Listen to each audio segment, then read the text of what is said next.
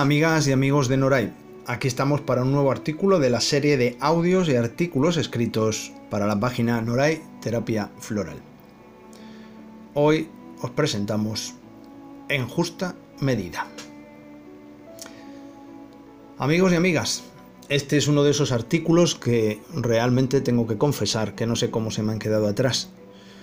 Hay muchos artículos escritos que estoy intentando, desde Noray, estamos intentando pasarlos a audio, pero siempre se nos cuela alguno de los que consideramos importante. Este es uno de los más importantes. En justa medida. Hablemos de ello. En cada uno de mis cursos, en cada clase, en cada libro y en cada artículo, los términos de justa medida y fuera de justa medida son nociones habituales.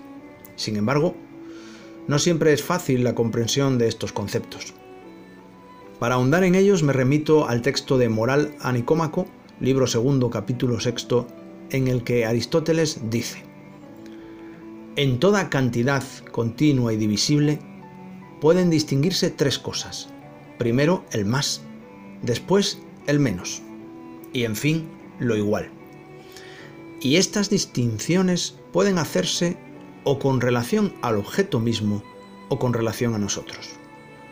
Lo igual es una especie de término intermedio entre el exceso y el defecto, entre lo más y lo menos.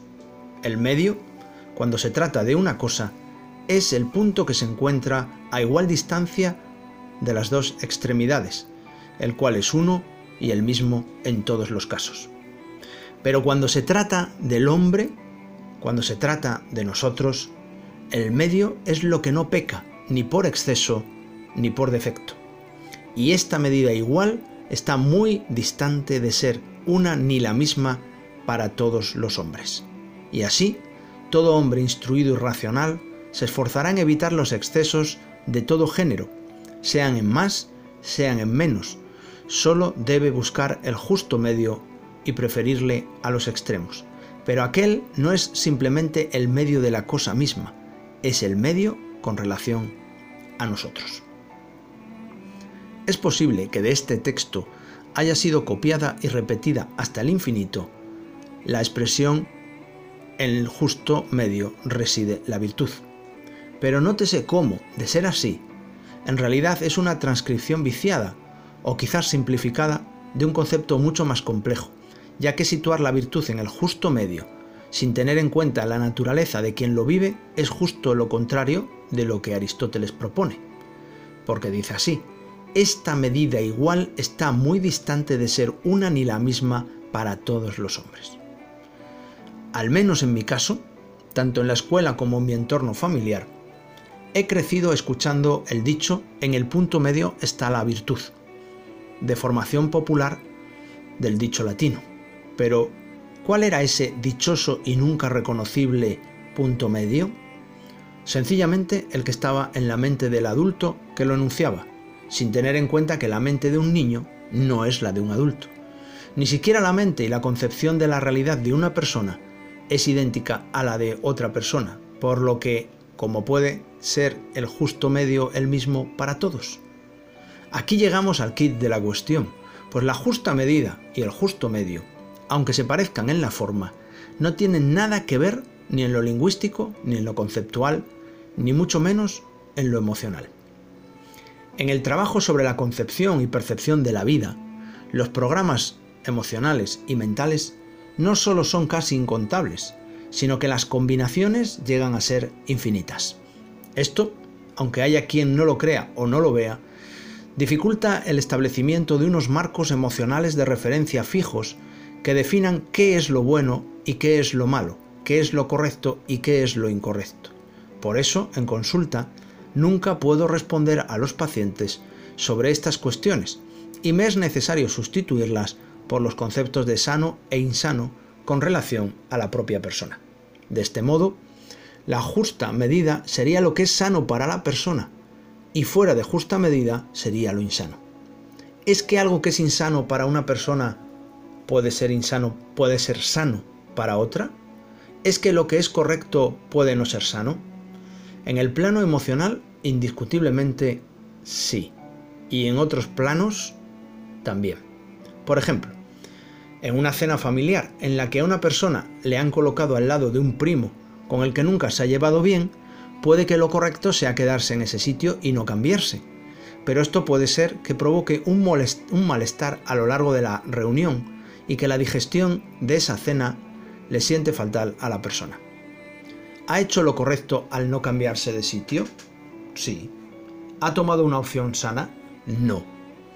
En el plano de las emociones y los sentimientos, la justa medida de cada persona puede estar condicionada por múltiples factores cósmicos, espirituales, kármicos, astrológicos, transgeneracionales, transpersonales, del inconsciente colectivo, del inconsciente familiar, del inconsciente personal, educativos, experienciales y vitales. Factores cuya combinación hace imposible que las justas medidas de todas las personas sean la misma.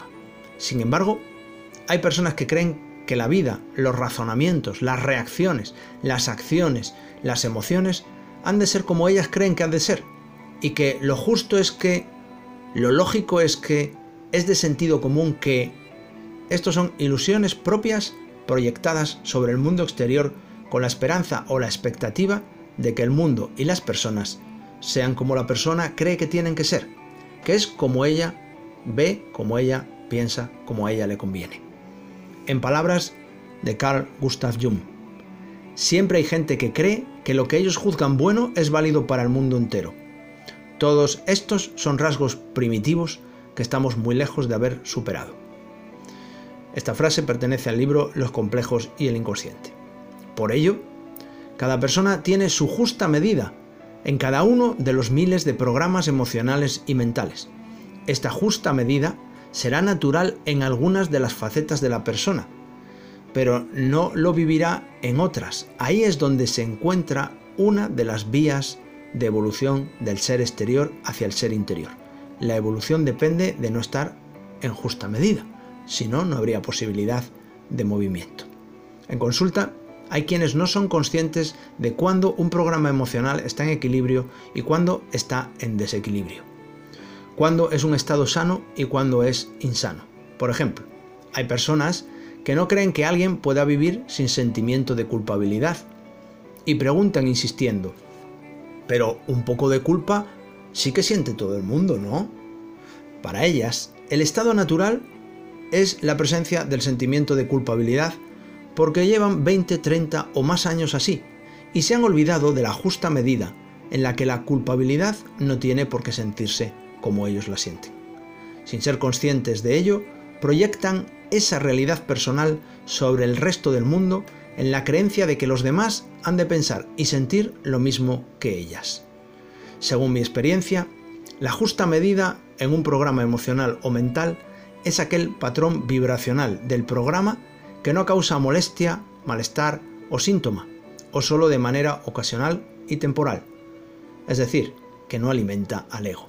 Si se produce una variación y se pierde la justa medida durante unos minutos, horas o días, pero luego puede volver a recuperarse el estado de equilibrio, eso forma parte de lo natural, sano. Pero cuando se sale de ese equilibrio de manera temporal o permanente, meses o años, esto indica que hay que realizar un trabajo de toma de conciencia y transformación interior para seguir avanzando en el propio proceso de evolución de la conciencia, al menos en ese programa en concreto. Lo complicado para muchas personas es saber qué es lo sano y qué es lo insano, ya que sus referencias interiores, familiares o sociales pueden estar también desequilibradas y ser un ejemplo inadecuado.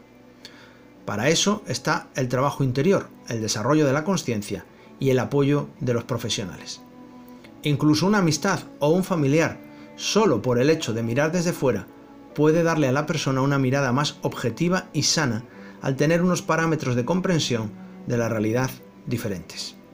Alcanzar esa justa medida en todos los aspectos de la vida, en todos los programas emocionales y mentales, no es posible.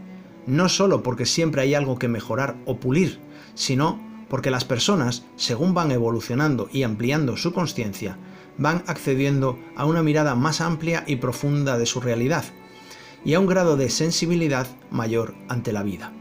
Esto les va a empujar a trabajar en mayor profundidad aspectos de su emocionalidad que en un momento del pasado estaban equilibrados, pero que ahora, en un nuevo grado de conciencia, se vuelven a hacer necesario trabajar para mantener en equilibrio, en un equilibrio más fino, más sutil, amplio y profundo.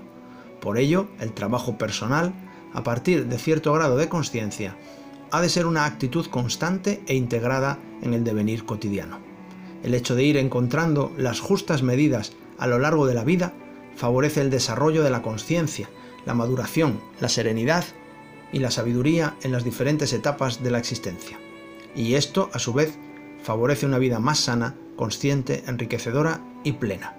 Probablemente todos esos beneficios merezcan el esfuerzo de ir encontrando las justas medidas.